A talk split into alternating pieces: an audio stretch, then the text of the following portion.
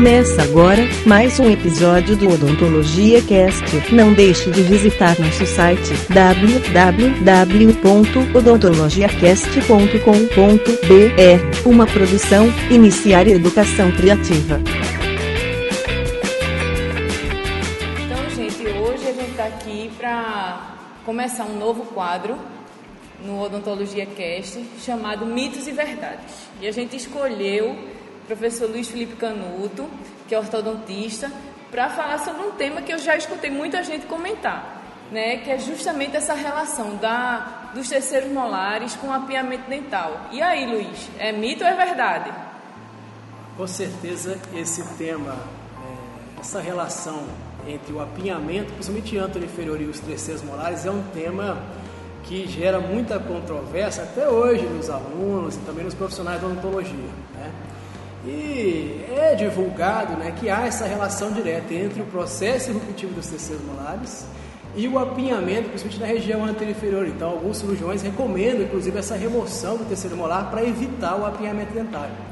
Fato é, será que é verdade? Será que há embasamento científico né, que nos dê condições de realmente afirmar categoricamente que os terceiros molares podem gerar esse apinhamento? Né? E é engraçado, né, Luiz? Porque, assim, na realidade é um terceiro molar que iria supostamente interferir no apiamento de dente antero inferior. Isso. Né? Que, que pelo menos essa é a queixa, né? Exatamente. E, e isso é difundido amplamente, né? E certo é que esse apinhamento na região anterior ele tem uma série de, de fatores etiológicos, né? Mas é, a gente como tem um contato com as pesquisas, né?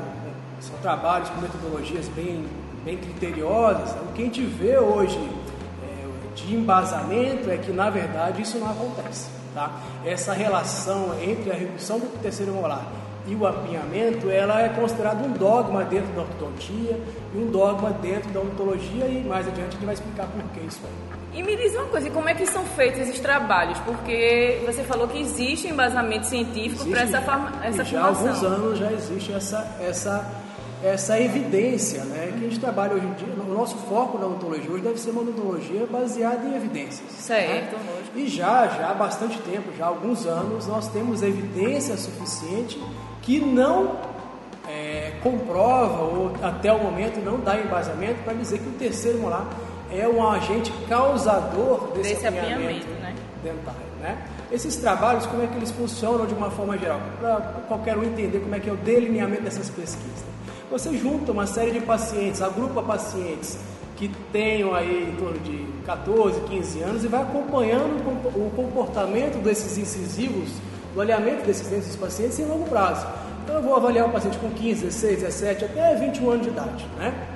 Até porque esse apinhamento que a gente culpa o terceiro molar, ele acontece por volta dos 18 anos de idade, né? E o que que se identificou? Quando você analisava grupos de pacientes que tinham o terceiro molar, analisavam as alterações que aconteciam, por exemplo, dos 15 até os 21 anos, e também pacientes que não tinham terceiro molar, pacientes com agenesia de terceiro molar, e viu o comportamento, o alinhamento dos incisivos dos 15 aos 21 anos de idade, verificou- verificou-se o quê? Que nesses dois grupos de pacientes, o apinhamento aumentava de uma forma muito parecida. Oxe, então quer dizer que na realidade não teria um embasamento científico para. Então, quando você tem alterações similares em pacientes que têm que tem ou não o terceiro molar, isso está comprovando cientificamente que o terceiro molar ele não é um agente causador desse apinhamento, Sim, porque sim, pacientes sem o terceiro molar também apresentaram essas mesmas alterações em longo prazo.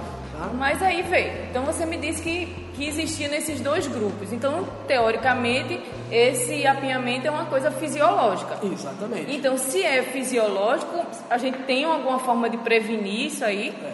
Então é importante ressaltar ao paciente ortodôntico, ao paciente de uma forma geral, que há uma tendência natural de que o apinhamento dentário ele aumente com o passar dos anos. Então é fisiológico, é natural esse aumento do apinhamento, o aumento do perímetro do arco. Isso são alterações consideradas fisiológicas, naturais do envelhecimento do arco dentário. Então, por isso mesmo que você até comentou, assim, né? Que esse apinhamento é notado quando o paciente está na faixa de 15, 18 anos, até 21 anos, porque aí por isso a associação com o dente do juízo, né? Que é o terceiro Exatamente. molar. Então, o pobre coitado do terceiro molar, certo? Ele causa né, reabsorções de segundos molares, ele causa pericoronarites, ele causa uma série de, de, problemas quando não tem espaço, tá? Uhum. Mas o apiamento dentário, até o momento, não há evidência não, que ele causa. Tá? Então, é, como é, a época que ele irrompe, essa época justamente dos 18 anos, né? Aí se associou esse processo eruptivo ao surgimento desse apinhamento, que ele é até classificado como apinhamento terciário. Então, na verdade, há uma concordância da época. Né? À medida que o terceiro molar está irrompendo, nós temos aí um outro fator etiológico incidindo que causa o apinhamento, principalmente na região anterior e causa o chamado apinhamento terciário. Então não é o terceiro molar, é sim o que a gente chama de crescimento mandibular tardio. É um resquício de crescimento mandibular que o paciente tem e é, a gente pode imaginar que a maxila seja a tampa da caixa e a mandíbula seja a base dessa caixa, né? Se essa mandíbula ainda tem um crescimento, como que o incisivo ele trabalha para se ajustar a essa nova condição? Entendi. Ele lingualiza um pouquinho e apinha. Então é uma forma de ajustar de adaptação, né, o arco, de adaptação a do arco dentário inferior a esse crescimento residual da mandíbula. E tem também o componente anterior de forças, né, que atua durante toda a vida, vida do indivíduo.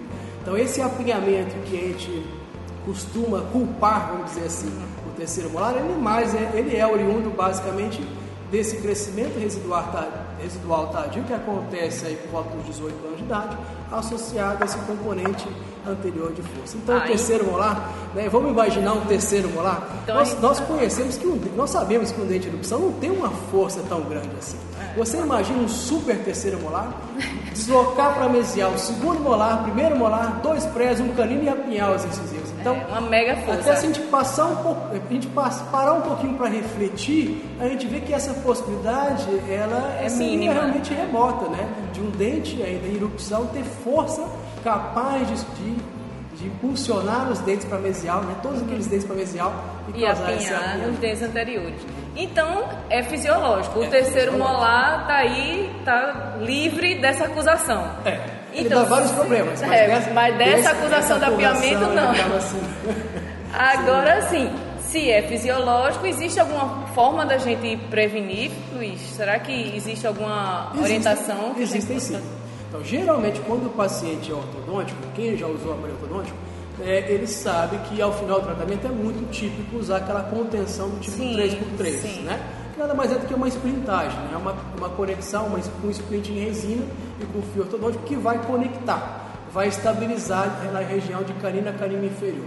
Ao usar esse 3x3, tanto a recidiva do tratamento quanto essa alteração, esse envelhecimento natural do arco, eles são evitáveis.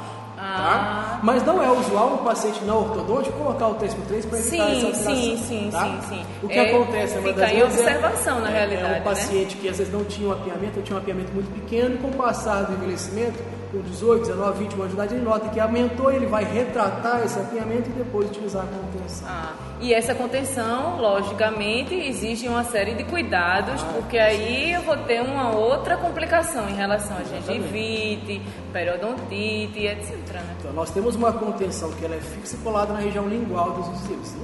Então, é meio que claro que o paciente vai ter que ter uma, um cuidado adicional. Tá?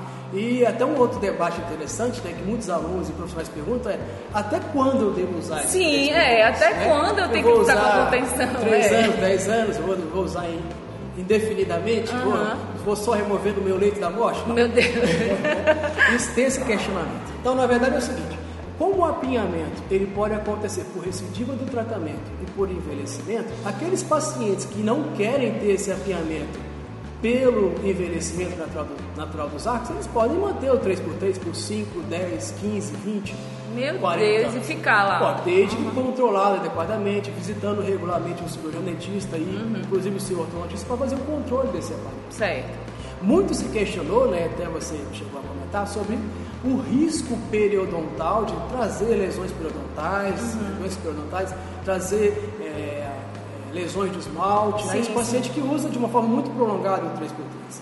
Mas, assim, compulsando a literatura, né, que é uhum, a nossa é a obrigação, nossa, né, que é o nosso fundamento, é buscar a evidência, né, a gente já consegue identificar trabalhos aí, já de 10 anos atrás, que mostram pacientes que usaram essa mesma contenção do tipo 3x3 como forma de conter o tratamento e conter essa alteração do crescimento dos arcos dentários, do envelhecimento dos arcos dentários, e usaram por 30, 40 anos. E o que, que se identificou, por, por mais curioso que possa ser? Que esses pacientes com o 3x3, depois de 20, 30 anos, muitos deles apresentavam uma condição periodontal e de integridade dentária melhor do que nem quem não usava o 3x3. Ah, porque já estava mais preocupado, né? Do que a lógica então, é, é como, essa, é né? Como, é como se o 3x3 funcionasse como, como um lembrete para o paciente que existe odontologia no mundo. É. Né? Existe a necessidade de uma supervisão, né? de uma de, uma, de, uma, de um exame clínico periódico no uhum. dentista até para ele manter essa saúde bucal. Então acabou que aquele paciente que perdeu o 3x3, ele tinha talvez um perfil um pouco mais desleixado e não visitava de uma forma mais regular o claro, dentista. Claro.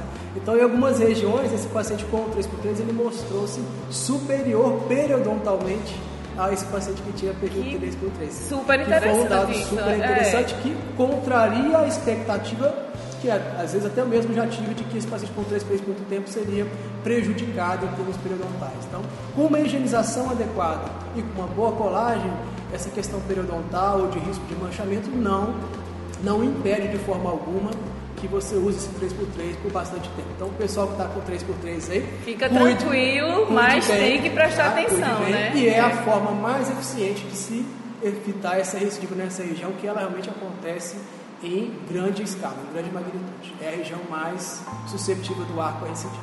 Pois pronto. Então, é isso. Eu espero que a gente. Exatamente. Começamos com o pé direito, essa série de mitos e verdades, né? Quebrando um dogma aí. Até eu mesmo, viu, Luiz?